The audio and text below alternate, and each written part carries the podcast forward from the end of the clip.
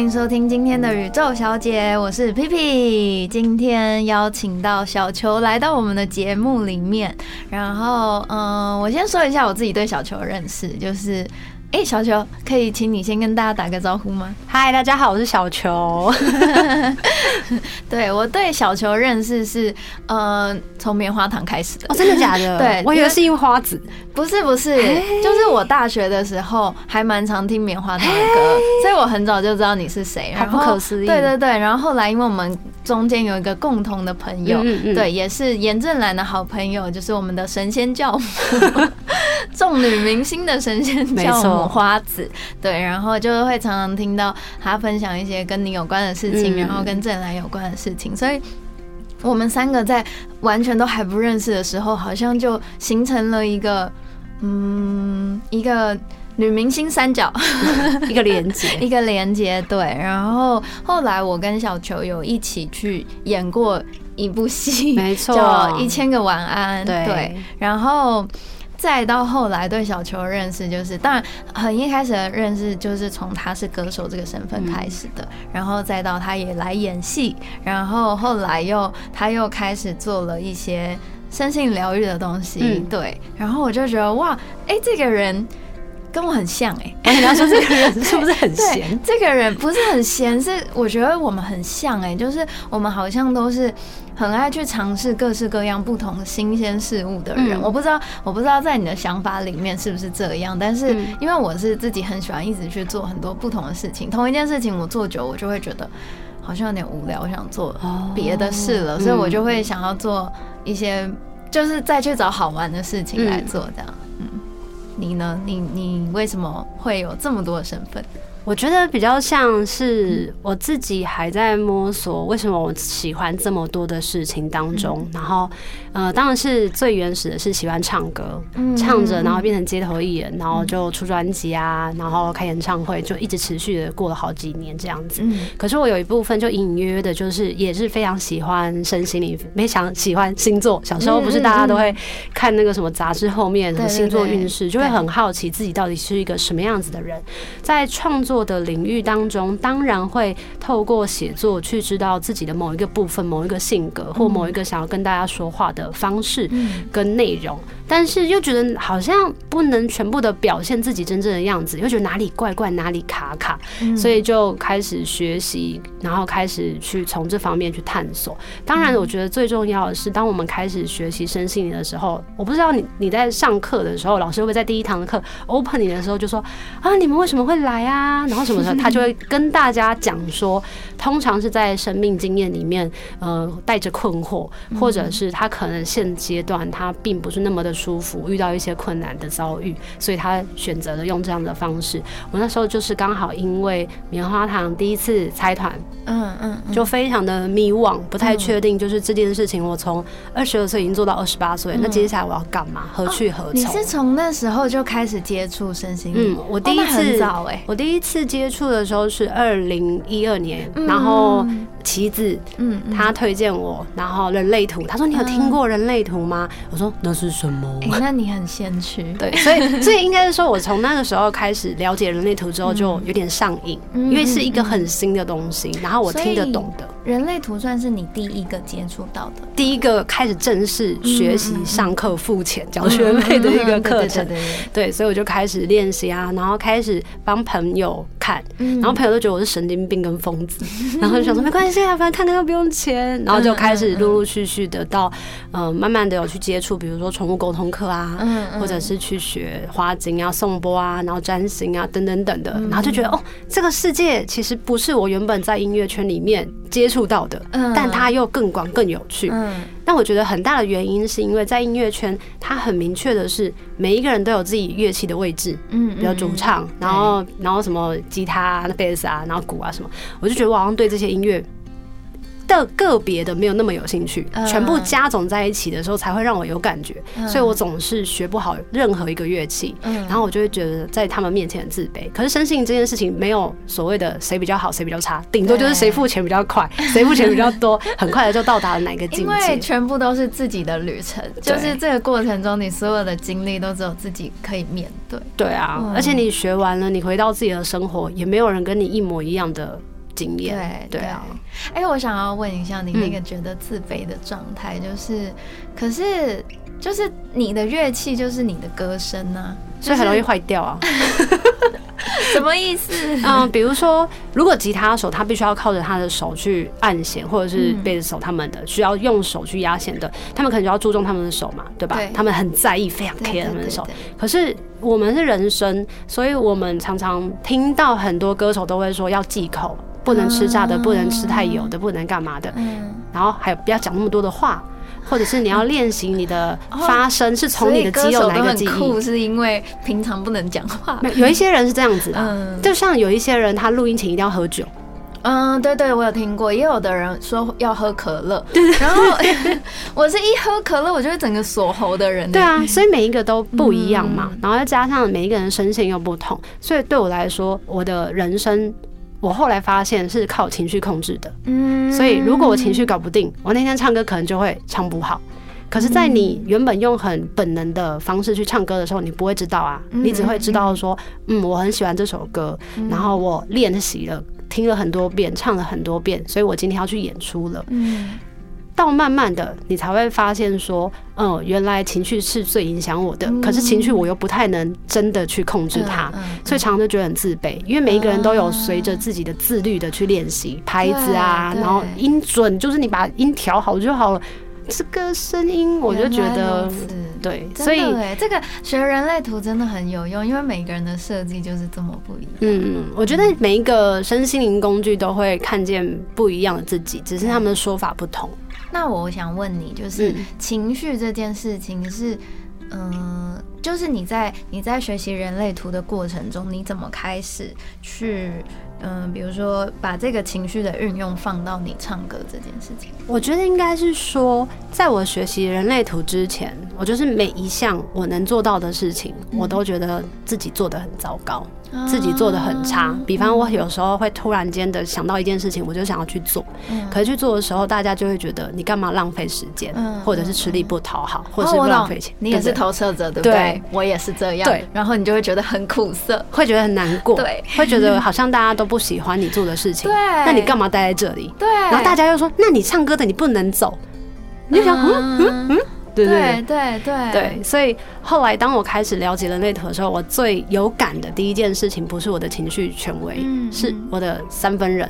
哦哦，你是三分人，，对，可以跟大家分享一下三分人是什么？嗯，其实，在人类图里面，它有一个部分，它就是分一二三四，嗯。这代表你的体内有一一股能量，或者是两股、三股、四股，什么意思呢？如果你体内只有一股能量，它就是一个非常集中的嘛，嗯。你一想到你就一定要去做，你也不会呃因为别人的干扰啊、别人的影响，非常直线非常的直线性的。可是它的优点是这样，快速的、果决的，可是它缺点会是，如果它呃直接去做的话，他有可能事情没有想通、想透。嗯嗯嗯，那当然，如果我们用逻辑推理的话，二分人他就比较像是体内有两股能量，这两股能量他可能就是一个拉扯的，就是他有时候想要做这件事情，可是他有时候又觉得，嗯，真的好吗？要做这件事情吗？会不会怎么样？他就会有两股能量，他就会我就是二分人。对，那你会有这种感觉吗天就一直脑中有两股声音在对话，所以就会变得有时候会觉得自己有点反反复复，哦就是我一下想做，然后一下又觉得哦，其实做这件事情不 OK，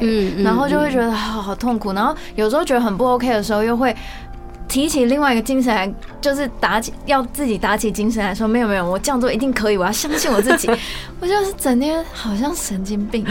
那如果是这样，你觉得自己像神经病，那三分人更像是神经病。他体内的三股能量其实是不同分布在整个人类图里面的，嗯所以你当然就要看分布啦。那我自己刚好就是这三股能量是互相在拉扯或制衡的，所以有时候我朋友就会说：“那你到底今天晚上要吃什么？”嗯我就说：“那上次那一个人不是说韩式餐厅不错，然后后来突然间发生了什么事情，或者去买个东西的时候，突然间我说。”嗯，可是韩式餐厅好远呢，但今天氛围又不太适合吃辣，那不如我们去吃火锅。然后在突然间到了门口的时候，都已经到火锅门口，可能要排很长的队伍的时候，你就会想说，排那么长，那现在吃饭时间不就 delay 很晚了吗？他这样不是就会觉得很浪费时间吗？然后就想着想着说，还是我们去吃路边吃、路边小摊的小路边小吃之类的。然后朋友就会说，你到底想怎样？你想好之后再来跟我讲。对，对，但我觉得有趣的事情是，透过一件事情，然后用不同的能量，比如说一股的它很直接，那两股能量它可能就是会用两个方向、两个面向去看待一件事情，就会比较广。那三分人跟四分人，他们就追求的是多样性，嗯嗯，对啊，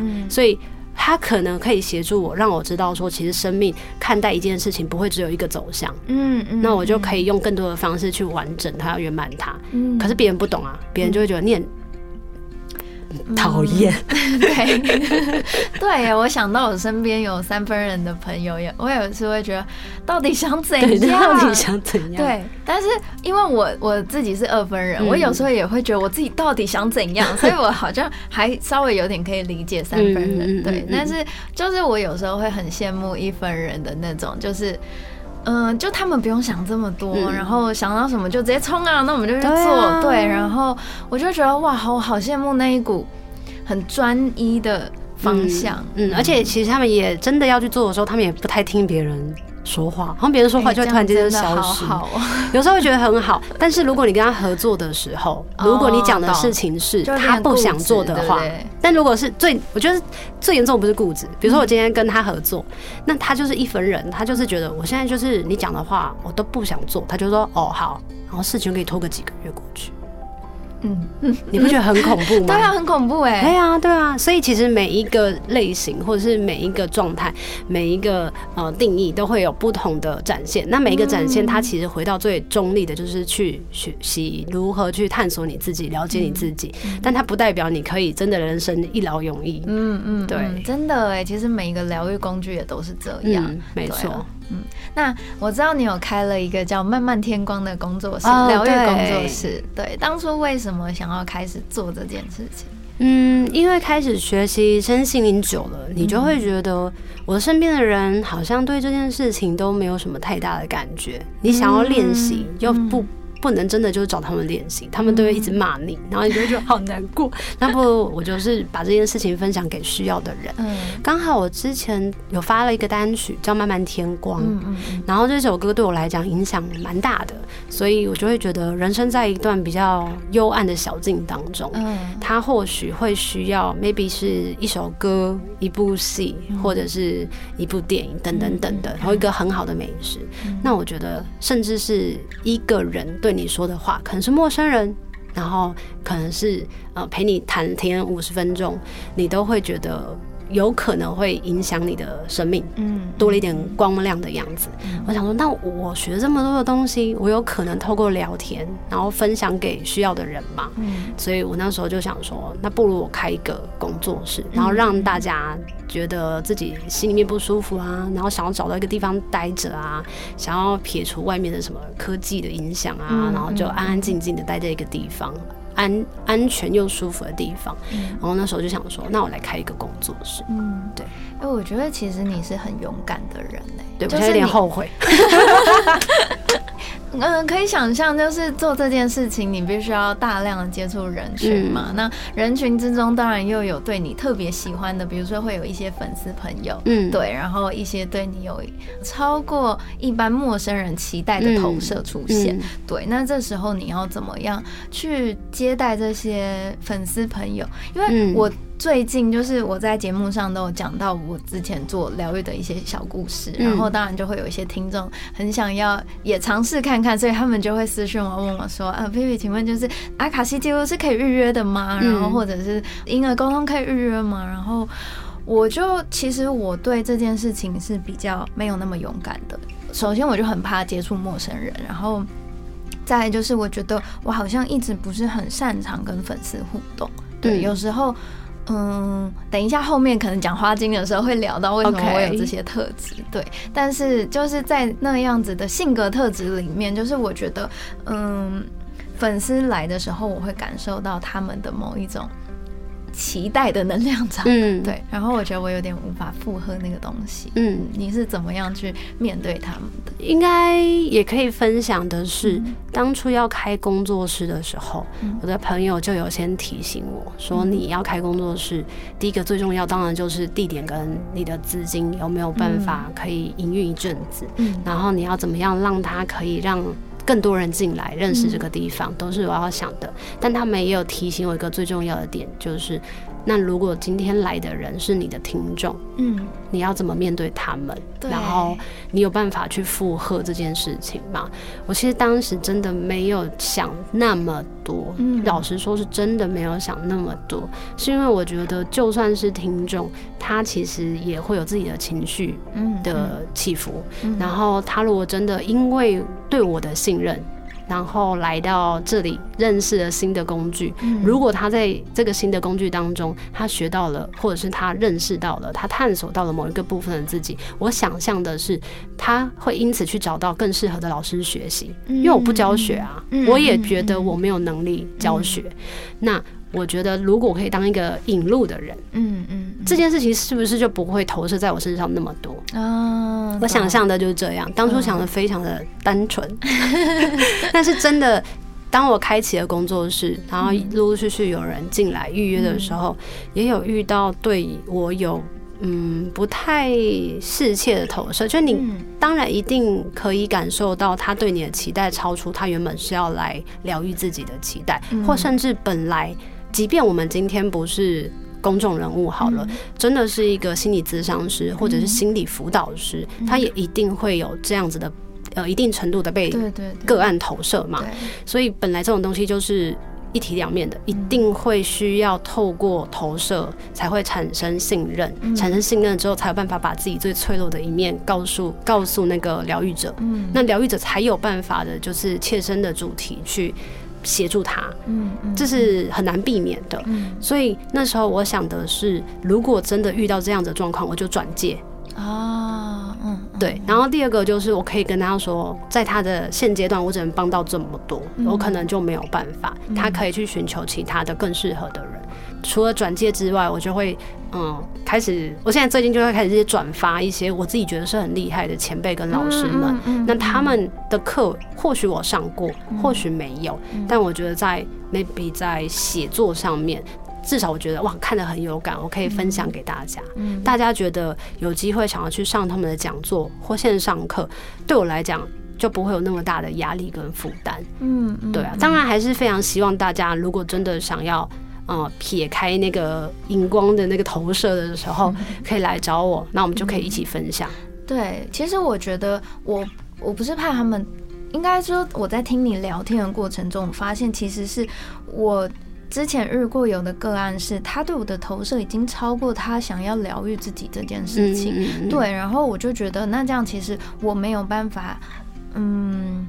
就是这个东西，我是没有办法回应他的期待的。嗯，对。然后在这个过程里面，我也会觉得，嗯，我们这样子很难进行一个疗愈的工作。对，所以后来我就觉得，那我们必须先切断这个 关系跟连接。对，所以后来我就对于嗯。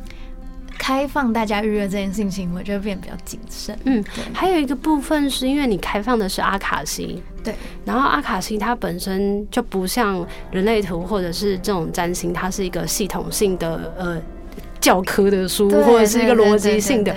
我就会觉得，如果我的能量场就算我开放，但是。好像也没有办法像阿卡西是，好像是全然的，连这个场域都在开放。我在猜会不会是因为这样，所以它的影响的程度会有不同的差别。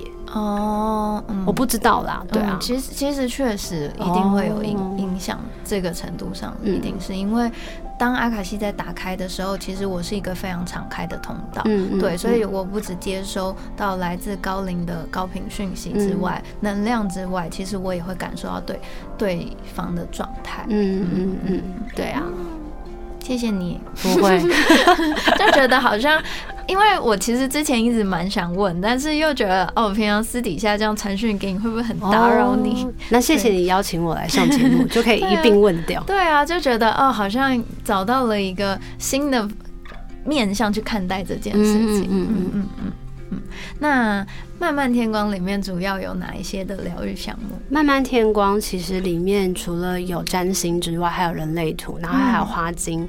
同时我也有跟其他老师合作，然后所以也有塔罗，然后他也有占星这样子。那呃，学习呃，刚刚说的那跟那个老师合作的那个老师，他本身也是就是人类图有学习到七节课程结束这样子，所以他其实是一个非常有料的人。但是他是他的状态跟我不一样，我是觉得我学到什么我我就很想要赶快分享。但他的状态是我学了很多很多很多，但是他不太敢跟人家面对面的说话，他都是用线上的。我当初认识他，跟我开始学占星，也是因为我的身份，我就觉得如果别人知道我是唱歌的，然后还有那么多的困惑，不是很蠢吗？然后就很害怕，真的找到 找一个呃占星师，然后来聊你自己。后来我找到他的原因是因为他是线上咨询，嗯，全部都是文字，你见不到人。就是你丢给他，然后付付款，哎呀，好神秘啊！然后一个礼拜，maybe 一个月，那就会收到你的报告。然后他讲的很准，就是那个准是你从来都没有告诉过别人的，或者是甚至你自己也都不在意的事。我我跟你分享一个，他那时候其中有一句他在讲的就是他觉得我的呃敏感度，然后讲到敏感度之后，他就说。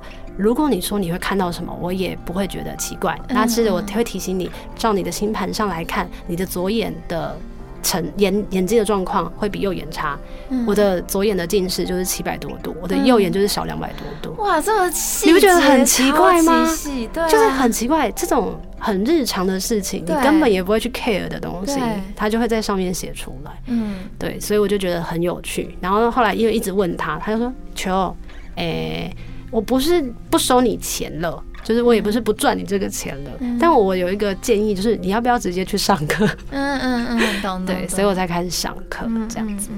然后再来就是慢慢天光工作室里面，因为我自己非常喜欢看这类型的书籍，嗯，所以我就有一面墙，全部都是身心灵的书籍。那大家进来就可以听音乐啊，喝饮料啊，然后看书这样子。嗯，对。改天来做做，好，好，好，好，我很想去，我很想去，好，很想要去见习一下，耶，对，因为我觉得，就是我感受到，虽然你也会分享，你有你那就是脆弱的那一面，对，但是其实在我一直看到你，我觉得都是一个蛮勇往直前的人，真的假的？对，就是一直都蛮。敞开的去接受各种新的事物，然后去体验，然后去分享。我觉得分享这件事情要有一定程度的勇敢才做得到。嗯，对，因为嗯，我也是，我也是很怕接触人群，然后跟很怕我以前啦，以前很怕跟别人的交流。嗯，对，所以我都会。比如说学东西，我一定要学到一个程度，嗯，对，然后我才敢分享一些很初期学到的东西，对对对。然后有时候我就觉得，我好像一直没有待在那个生命真正的流动里面，对我一直让它过期了，这样对。然后我就觉得你是一个。我感受到好活在当下的人，没有没有没有，我觉得我自己的状态就是因为没有办法一直活在当下，所以就是想尽办法的靠近他。嗯嗯，对，嗯嗯嗯嗯。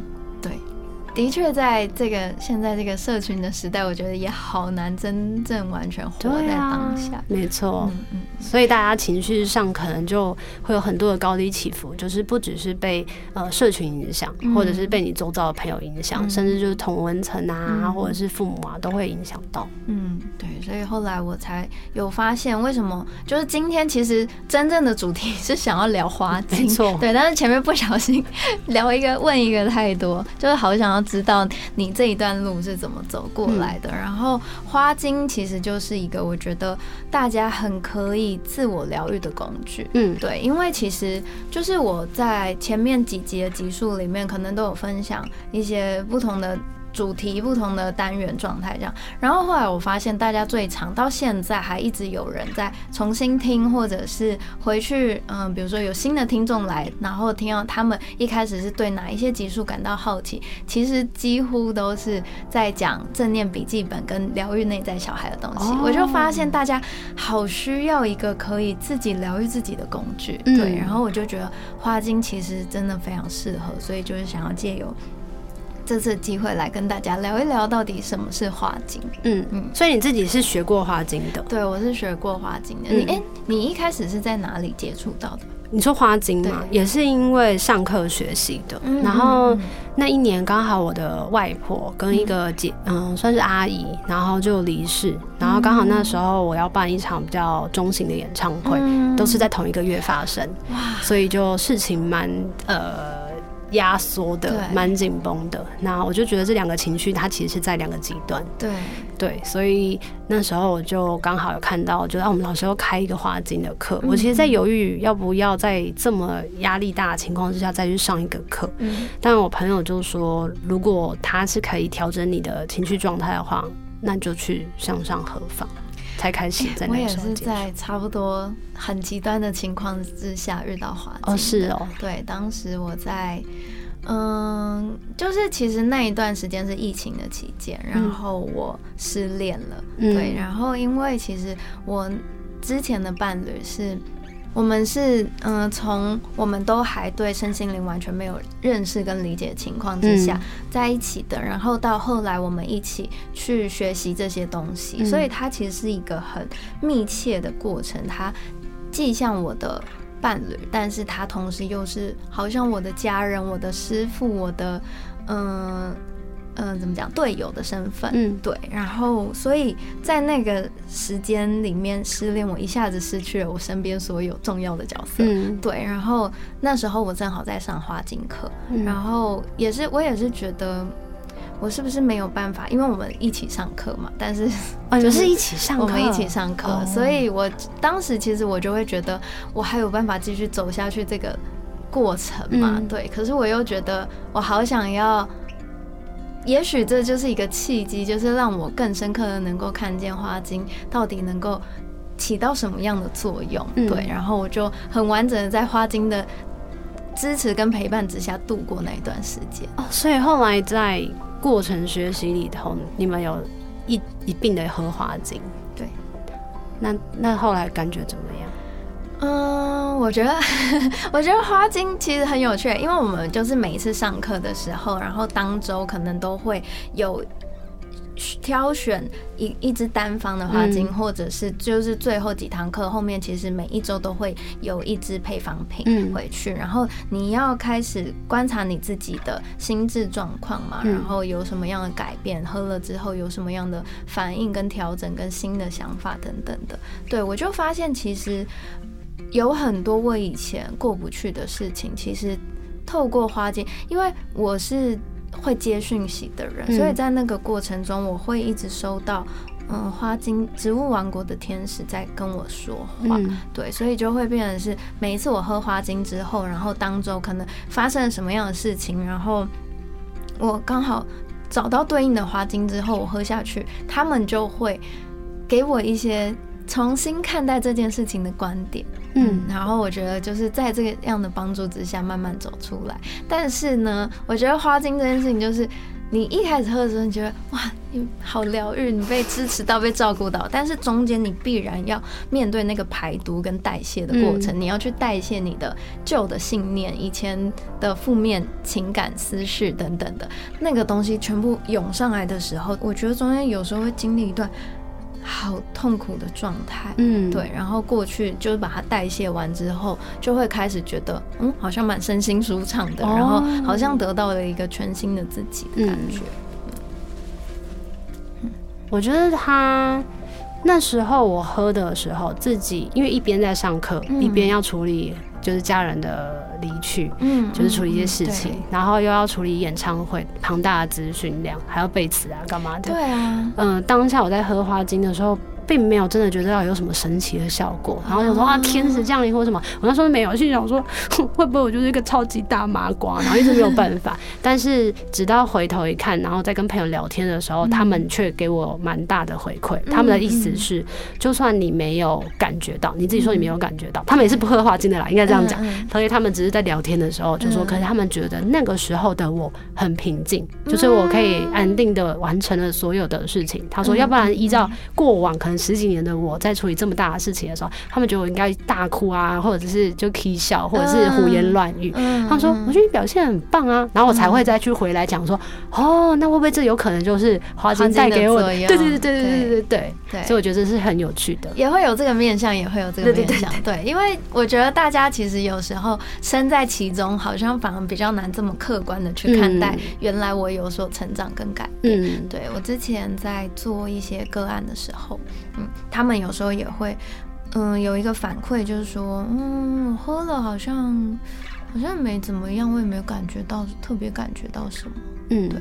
但是过一阵子之后，他们又会回来跟我说，他们想再喝花精，因为他们发现前一阵子他们觉得的那个没什么，其实是他们原来是他们很平静的状态。哦，对啊。然后他们会重新回去，过一段时间之后，其实沉淀完整理一下自己，又会发现哦，其其实我已经有所改变。嗯，那我觉得花精这件事情，它最让我想要去接触的最大的原因，是因为我是一个情绪很分。纷杂的人，但我很不喜欢吃药，我很不喜欢吃西药，所以什么安眠药啊，什么帮助什么什么什么，都觉得，除非我真的是已经没有办法控制那种必须发烧到一定要去吊点滴或干嘛的，我可能才会觉得，哦，好吧，那休息也没办法，那就找吃药的那一种被迫性的。基本上我不太，我太我比较习惯跟喜欢让身体就是自然的随着时间恢复，虽然对大家来说。你这样恢复太慢了，嗯嗯，就是现在头痛就应该要吃个头痛药就好了，可是你就是非得要等那个头痛过了，然后在旁边大家都等你，可是我就不知道为什么我就蛮。担心就是吃太多药的状态，嗯，对。那花精它又是一个不会上瘾，然后又没有副作用，嗯，然后又可以敷，又可以喝，或者是它甚至是可以加在你的任何的保养品里面。那我觉得这件事情是很有趣，而且要天然又没有戒断症状。什么东西那么神奇？对啊，而且它不是现在才出现的。对，要不要跟大家介绍一下花精到底是什么？基本上就是。花精，他其实是一个爱德华巴哈医师，然后他是一个外科医师，他真的学医的，对对。然后细菌学家也是一个同类疗法的学者，同时他也有发明了疫苗，对。所以你就想说，啊，他怎么身为一个非常西医系统的人，对，非常可能理工脑的人，对对对对对对对。然后他为什么会接触？是因为他从小就是比较体弱多病的，嗯。然后他开始就觉得说，我有没有办法在未来可以。让更多的人就是也不要生病，就像你一样，就不要不要像自己一样生病啊什么的。然后他又比较有慈慈善的心，或者是分享的心态，同理心也够，所以他就想说，他长大之后要学医。当他真的学医的时候，他就发现说，嗯，外面他正在看的这些病人，他们好像就算用同一种药。也没有办法让每一个病人都好起来，有其程度上的不同跟落差。于是他就发现说，那如果透过不一样的角度去看，才知道说，哦，原来这些病人他们好像有自己的某一部分的情绪。他那那时候就开始。观察，然后他就有开始做一些分类，到接着他当然就是持续，那人生太长，我们就不不多讲。但是就是后来，因为他也非常喜欢自然疗法跟花，特别喜欢花朵。他说花朵其实是整个植物里面它频率是最高的，所以他会去观察，就是关于花的大小啊、构造啊，或者是它的颜色、形状、生长环境等等等周期啊什么什么的。你去想想看，如果你很爱花的人，应该很懂这一集。你会发现，其实花。可以对应到人体的情绪，对，然后他就去研究它，嗯嗯，去研究它之后，他就发现，当然我在猜，我们也是这样子被医生就是尝试过来的，对，他就去试着让某一些人需要的人，然后就去用这个方法让他们使用这个花精，嗯，体验这个花精，就发现有一些病人，因为他的情绪跟他的那个花精其实是共频的、共振的，所以他们就。有更多的，比如说恢复能力，对，然后也更好。嗯，我觉得这件事情其实大家蛮可以理解，就是比如说现在我们有两个，嗯，同样罹患癌症的病人，嗯，对，但是大家现在应该很有很多很多的案例都可以看见，就是心态转变的。越健康的病人可能会好的越快，然后可能就是得了癌症之后，觉得自己很绝望，然后觉得生命没有希望。就是你没有那个正向的情绪的时候，其实你的病反而就真的很难好起来。嗯，对我觉得这件事情大家都是可以理解的。那在当年巴哈医生也是观察到这些现象，没错，对，所以他开始寻找有没有有没有一种更天然的东西能够影响，呃，怎么讲，嗯，能够帮助我们情绪。把它平衡成正向的状态，或者是大家平常可能不会在意的那些情绪，比如说你很焦虑，可是你还是要上班，所以你就想说那就让焦虑继续焦虑，要不然你能怎么办？对。然后或者是你很难过，可是你还是要就是做很多日常的事情，等等等的，我们以为是负面情绪，它你只要压住它就没事的。其实这些它都会影响到你自己的身体的状态，只是它是需要一些时间。什么事情都是需要一些时间，需要一些过程的。那当然，如果你服用花精。嗯，有几个状况，有一些是他刚开始他一喝的时候，他就会很有感觉，但有些人他就是没有感觉，但也有可能是他自己的状态，嗯对，比如说，如果说这个人他平常就很爱喝酒，嗯，那他对这个东西他就很很容易的会忽视他自己的情感，对，对他没有办法察觉察到，然后或者是有一些人他可能喝了，可是他不知道他的反应是什么。我记得我有一个回馈，他说他是。嗯，他是做设计的。他说他喝了之后，他的梦变得很清楚，连色彩都很鲜艳。然后他就觉得很害怕，然后他就 说：“我不喝。”嗯。嗯，他就他就是说，他就发现他现在还没准备好要面对。对对对对对对对。那当然也有很多，而且其实，在花精里头，它有三十八支嘛，然后它还有急救花精，所以我觉得这些方式是。你当然可以去上课，但最好的方式，我觉得是你去买一本书，合你意的书，然后去看里面的内容，然后去找你的情绪有没有对应，对，然后再去找买，就是可以买得到花精，然后开始喝，开始，如果你时间够，你有耐心，你可以写日记，然后去感受一下自己的梦境，然后看看最近自己的情绪状态，这都可以协助你。我觉得它花精虽然是一个，就是说是一个疗愈工具，但其实我觉得它是一个非常棒的自我觉察工具。就是我觉得要得到疗愈，首先你必须先有一定程度的自我觉察，因为你如果没有发现你自己正处在某一种焦虑当中，处在某一种害怕或者愤怒啊、嫉妒啊，没有你没有觉察自己处在这样的状态里面的时候，你是没有办法去疗愈自己的。嗯。要不然就先疗愈别人，就想说啊，这真的不会喝死人吗？然后就说，哎，我最近有听 podcast，他们在介绍花精，你要不要试试看看，帮别人看？哎，我之前也会想说，好想偷偷在我爸妈的那个汤里面什么给他下药，但真的有，我真的有朋友他试过，哎，然后那时候上课的时候，老师说他的学生，因为他很。不想要回家，他们的妈妈很喜欢碎碎念，很没有安全感，就是对小孩子的控制欲非常的强。对，然后他就决定滴花精在他妈的那个煮的那个汤里面。那真的有用吗？因为他很常，就是有点像他很常回家嘛，所以就是他就是几天就在做这件事情。对对对。他妈妈虽然没有就是所谓叫大幅度的改变，但是比较有弱弱的，就是那个碎念程度变少之外，微调。对，会调。然后他妈妈就就。淡淡的情绪就变得不是那么的强烈，强烈。然后他孩子就要离开了嘛，然后他妈妈又说：“啊，你上次到底给我喝什么？我要喝。”就这样子。有发现，我也有给我妈喝那支花精。你妈妈还好吗？我妈就是嗯没有，但是因为我觉得我是保持着比较。关怀他，嗯，因为我觉得他其实长期处在那样的状态里面，他自己也很不舒服，嗯，对，所以后来我就跟他说，你要不要？我不知道，我不确定你你学生给妈妈喝的是什么，他是我们老师的学生，不是 老师的学生，老师的学生，对，就是我我后来有拿红丽花给妈妈喝，对，然后就是因为我觉得他很长期处在那种。过度过度担忧别人的情况之下，他自己也很不舒服。而且其实我们根本没怎么样，是他自己担心而已。那他一直处在担心、紧张的频率里面的话，他生活也会过得不好。所以我是用这个方法去跟他说，我觉得这支花镜可以让你比较平静一点，嗯，对，然后能够让你比较。安心下来，而且你可以把专注力回到你自己想做的事情上面。对，然后反正我就把这支花精跟急救花精还有圣心百合给他。对，然后后来他就说，就是。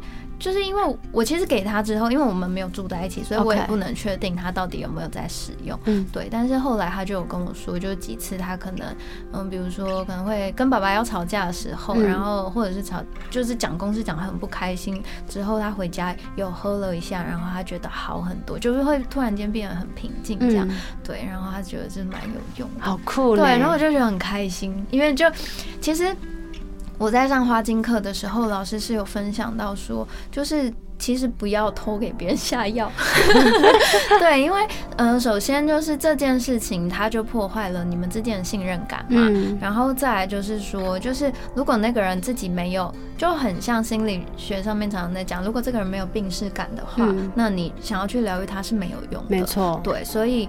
就是基于种种理由，其实就是偷下这件事情，它能够真正达到的效果并不强烈，所以我刚才才会问你说那有效吗？因为我也好想知道，就是 我是没有偷偷做这件事，对对，但是就是说，其实要那个人主动愿意敞开接受这个疗愈的能量，会是比较有用的。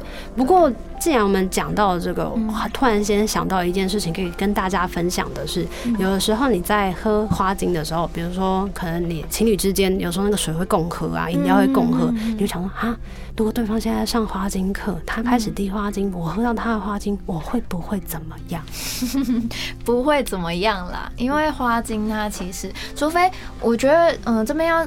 我觉得有一件比较小心的事情是，就是如果有的人对酒精很敏感、有过敏的话，那这件事情可能会有一点点，嗯，可以讨论的地方。但是其实花精是很安全的东西，因为它主要成分其实就是花的露水加上高浓度的酒精去保存它而已。可是因为它的，嗯，怎么讲？它很小一罐，然后一次也只需要几滴，或者是配方瓶的时候，其实我们就是可能一天会喝的量。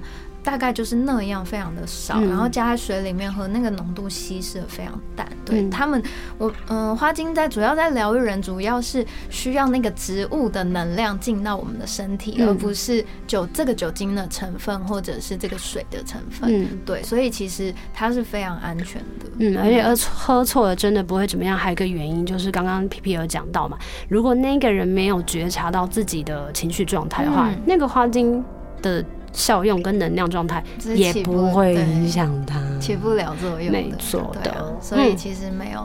没有差，嗯，而且真的就像刚刚也有提到的，如果你很担心自己是不是挑错花精或者什么的，我觉得你就是上网找资料，然后或者是去买一本书，然后我记得有一些书它也会有更加更深入的去让你确认，就是你真的是这一只吗？你真的是属于这一只吗？你要不要再确认一下？对，也会有这样子的呃叙述，然后让你更清楚知道自己现在情绪处在什么样子的状态，然后才会挑选到更更适切的花精。嗯嗯，对。你自己在喝花精的过程当中，有没有什么样特别的感受？对哪一支花精有什么特别的感受？在对，因为我觉得好像直接讲实例出来，大家比较能够理解这个花精到底在作用。OK，我嗯，我记得在我接触花精的时候，我刚有说，就是在工作压力状态非常的。紧紧绷的状态，然后又是我很重要的亲人离开了嘛，所以我那时候喝就是圣心百合，嗯，因为我觉得这对我来讲，我也是这一支一开始印象最深刻，对啊，就是它的饮。因为这支它其实就是在讲，有点像是心理创伤，然后有一个很突然间的，我那时候就觉得这所有事情好像都很突然，对。对，所以我那时候就有选择这一支，嗯，然后在跟朋友聊天的时候，然后才发现说，哦，他们更觉得我适合的是水蕨紫金囊，嗯嗯，对，那因为这一支它其实比较像是我去学了很多的东西，好像偶尔都沾一点，都了解一点，可是我却。不太相信自己真正的直觉，因为我会觉得知识这些都已经有架构了，嗯，它一定是比我自己的直觉还准啊。然后我就会忽视了自己的这一块，然后他们就会叫我喝。然后再来有一支叫矢车菊，有一阵子我也喝，因为矢车菊就是一个不太能够拒绝别人的。对对，你你知道这支吗？我其实前面想讲的就是矢车菊，就是为什么我没有办法，嗯，我觉得我比较没有办法去。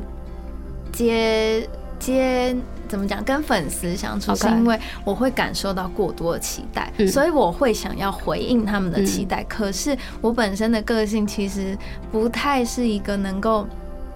跟陌生人有所连接跟交流的人，我会我会词穷，我会不知道要讲什么，对，所以在无法回应他们期待的情况之下，我会开始责备我自己，对，所以就是呃很完整是矢车局的向度的表现，对，所以就是我后来就开始使用矢车局，然后我最近也有在喝矢车局，最近怎么了？还好吗？我发现就是。某某一些时刻啊，你就会突然间掉到自己曾经走过的那个黑洞里面，对，然后再次的感受一下哎。这这件事情我到底走出来了没？OK，对，然后就是在在使用矢车菊的时候，我发现你第一次喝，跟你第二次喝，跟你再隔一阵子第三次喝，其实它。喝起来的感觉会不一样，因为你会走得更深一点。每一次你看见面相能够处理的问题，就会变，就是再更深入一点。然后我觉得我最近是在处理的，嗯，主要是自己的自信心的这一块。虽然自信心它有很多对应的花精，但是我找到最后，我觉得它是一个实车绝向度，是因为我觉得我从小就觉得我好像，嗯，不是被爱的那一个，不是被这个世界接纳跟包容的那一个。什么样的原因会让你觉得自己不是？嗯，就因为其实这个东西说起来有点复杂，但是就是嗯，比如说我学九型人格，然后也有提到我我这一型人格的童年起源，其实就是嗯，在小时候可能曾经有被。抛弃的经验，当然那个抛弃不一定是真的，可能是在外面走失，或者是嗯很小的时候，家人把我送给其他人先养之类照顾之类的，所以在我一个我需要得到父母关爱的时刻，我我觉得我没有那个东西，然后我就会开始觉得是不是我不够好，所以我才没有得到这样的爱，所以从很根源的地方就开始是觉得自己是不值得被爱的。对，就是当然，这这只这个可能也会跟松树这只花精有关。对，但是为什么会说矢车菊呢？就是因为，嗯，矢车菊在花精上面，就是它展现的特质，其实是因为觉得自己不被爱，所以他开始想要去讨好。嗯，对。然后我觉得这个讨好啊，有时候就是其实前面我。几集我好像有跟大家聊过，就是讨好有时候展现的面相不一定是你一直去对人说好话，嗯，你一直去为人付出这件事情。他讨好有时候是你想要回应别人的期待，或者是你想要表现自己表现的好好的样子，来让大家知道，就是你是完美的，让大家喜欢，对，让大家喜欢我。然后我觉得。在我身上展现的就比较是这个特质，然后就是我最近在喝，因为以前喝主要是在处理，就比如说跟人际之间的拉扯，我觉得我很不善于拒绝别人，嗯，对，然后只要一要拒绝别人，我就觉得我痛苦万分，因为我没有办法回应别人的期待，然后我就是一个不好的人，对，然后我就觉得痛苦万分。但我最最近觉得这支花精更深入到内层，是你开始能够有一个打从心底的自信是。我做我自己想做的选择，嗯，没有关系，嗯嗯，对，就是我做我自己想要做的这个选择，并不是自私的人，并不是没有在回应别人期待的人，或者甚至是别人的期待不一定跟我的。状态要有所连接，我觉得喝完这个花精之后，我反而能够更专注于在自己想要做的事情上面。对，因为我觉得以前好长，就是谁谁谁来了一个什么，然后我就赶快先去做这件事情。然后谁谁谁来了一个要求，或者是谁谁谁有一个情绪，然后哪一个朋友就最近需要帮忙，就是我会全部都给。然后到最后，我真正要做我自己的事情的时候，我已经精疲力尽了，然后就在那里。然后就想说我不行，我没有力气，我想放空。对，我想放空，我再也不要出去了 这一类的。然后，然后最近开始喝喝完十车菊之后，我觉得就是就开始把那些专注力一片一片的拼回来，然后开始知道，嗯，我知道你有这个需求，但是我现在能给的东西真的只有这么多。对，能不能等我一下，或者是我得先把我自己眼前要做的事情做完，我才能够回应你。嗯，这是一个很大的进步哎。嗯，对啊。对啊，因为我觉得大部分的人都会期待自己是被爱的，对，所以本来就很容易的会想要符合他人期待跟要求，没做到真的很容易会觉得是不是。我真的能力不足啊，对，或者是特别是有些人会说，哦，那你没有把我放在重要的位置，对，就是呃。呃，然后哦，我要我想要讲的就是矢车局的人特别容易陷入情绪勒索的状态里面，被勒索的状态，然后当然这个被勒索到最后，可能也会反向的转回去，你会勒索一个你可以勒索的人，因为毕竟我们学到嘛，对，这是一个能量的运作。对对对，毕竟我们学到，就会觉得，哎，我也可以，我也可以用这一招，我也可以用这招。你不要以为只有你会哦。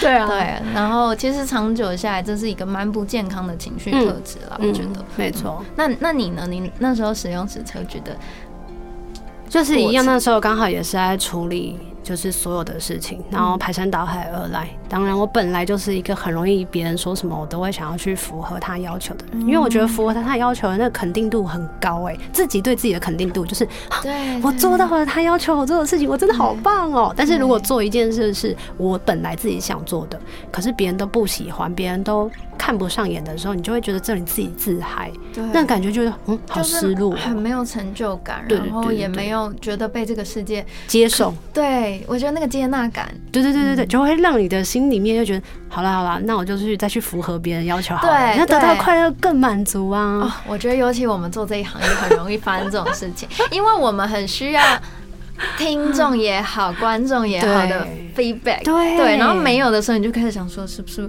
我发生了什么事？我我少发一个文吗？对对对，所以那个时候，当我在喝的时候，我就发现我可以比较。冷静的、理直气壮，用逻辑性的方式不被拉走。嗯，然后当他要使出要拉你的那个心理状态的时候，你就会知道，哦，来了，来了，来了。嗯嗯嗯，对。然后你就要不要随之起舞？就你会发现，你当下不会随之起舞，很神奇。然后把这件事情处理完了之后，可能就。你知道吗？不会就喝一直喝这一支嘛？然后就喝别支的时候，然后突然间那个情感就是啊大爆发，才发现我真的好难过，怎么这样对我？对对对对对对。哎，有有有，我有觉得喝完矢车菊之后，你对能量拉扯会看得特别清晰，你也不知道为什么会看得到。对，然后而且会开始停下来思考，说这个是我要的吗？对啊，对啊，我好像这段关系的这样子的拉扯，好像不是我想要的。嗯嗯，就会开始比较能够明晰的去辨别，哦，原来有这。这个东西的存在，而且我当我开始学花精的时候，我也就偷吃不的，就是把花精放在我的歌曲里面。我在单曲有一个叫做《离开我》，那里面放了忍冬。很有趣，这一支完全是我的人格化。你，要不要跟大家分享一下？不要，你先讲。好，我那时候会放忍冬这件事情，因为它是跟过去有关系。你放不下过去的所有，maybe 是好的事情或不好的事情，反正就是过去的所有 anything。那大家都知道，我们人的经验其实是累积而来的，是经验谈或者是什么的，它是需要一些时间的。所以，当你在累积了过去的所有跟这个人的连接的时候，你要到下一个阶段。我觉得那是会有戒断症状，它才叫做戒断，它比花精还严重，它会有戒断症状的，所以你反而会觉得我应该要离开这个状态吗？我离开了会好吗？我真的有办法把我变回是完整的人吗？会不会离开了一个这样子的关系就是一个不对的？嗯，对对对对对，所以那个时候我就。把这个花精写在我的歌里面，有点像是半宣誓，然后也有点像是半制录，就是哦，原来花精它其实是可以对应我们的人体的情绪状态。但我觉得。忍冬是一支很实用的花精诶，它就连包括比如说你在处理断舍离的时候，对对对，你要不要丢这个东西，它都很好用，真的，因为我完全就是一个没办法断舍离的人，真的吗？对，然后诶，我我觉得我以前蛮活在过去的就是我时不时的都在为过去感到。就是回想过去的事情，然后在过去里面，我好像会有很多的情绪跟能够创作的源源头。对，但是我觉得其实有时候这样真的蛮不健康。就是比如说，当你家里堆满了过去的东西，然后你想要整理，可是你又觉得舍不得，你每拿起一个，你就会觉得无限的回忆在那边循环。对，然后后来我觉得用了忍冬这支花精，其实就蛮有帮助。尤其我那时候又失恋，用忍冬花精真的是。很哭到一个不行，但是对，但是就是能够帮助我们比较轻盈的去放下那一段过去。嗯，所以其实基本上我们今天聊了花精的它的几个。特质或者是特点方向，大家其实可以透过网络上的寻找，或者是书籍上，我觉得都可以协助你们更加认识这一支花精。那当然就是回到我们开头分享的花精的时候，就是它是一个没有副作用、没有戒断症状、没有上瘾症状，而且非常天然的，可以让你去觉察到自己的情绪状态的花精。嗯，我觉得这三十八精、三十八种花精一定会有一支是属于你的，那你们都可以试着去了解它们。哇，好棒哦！谢谢小球，不客气。怎么样？我觉得你总结的非常好。不要紧，没有，因为我开头的时候我就跟他说，就是我不太擅长开场跟结束，没想到他就直接帮我做完了这件事情。谢谢大家，谢谢大家。我们今天的宇宙小姐就差不多到这里了。好的，对。然后我觉得就是，呃，其实就像前面讲到的，就是这是一个自我疗愈的工具，所以你想要疗愈自己，你就必须更理解自己。嗯。所以小球刚刚有建议大家可以上网看一下，研究一下这些花精每一只对应的特质是什么，在里面你有没有发现你自己？嗯。然后你自己需要被疗愈的地方是哪里？我觉得透过花精，你就可以把植物跟这个世界对你的爱放进去。嗯嗯，好，今天宇宙小姐就到这里，谢谢小球，谢谢大家，谢谢 B P，拜拜，拜拜。